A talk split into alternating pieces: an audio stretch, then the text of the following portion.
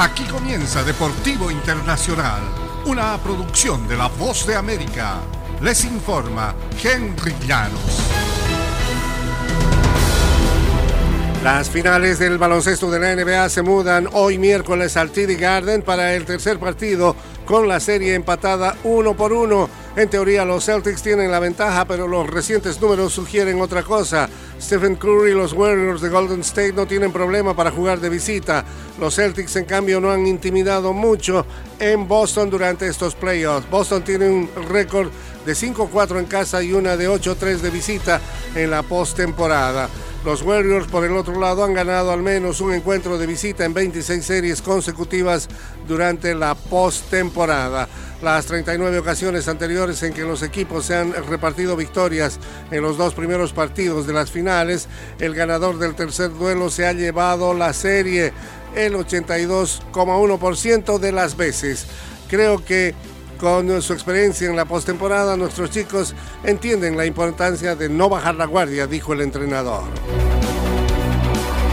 En el hipismo de Estados Unidos, Rick Strack, el ganador del Derby de Kentucky, es la tercera opción en la línea de apuestas matutinas para Belmont Stakes, mientras que We the People, caballo debutante en la Triple Corona, se ubicó como favorito.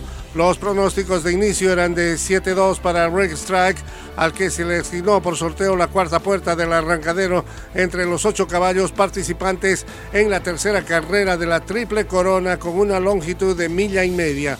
We the People saldrá junto al Real y comenzó con pronóstico de 2-1. Mo Donegal, entrenado por Todd Pletcher, se ubica en 5-2 y saldrá del sexto sitio.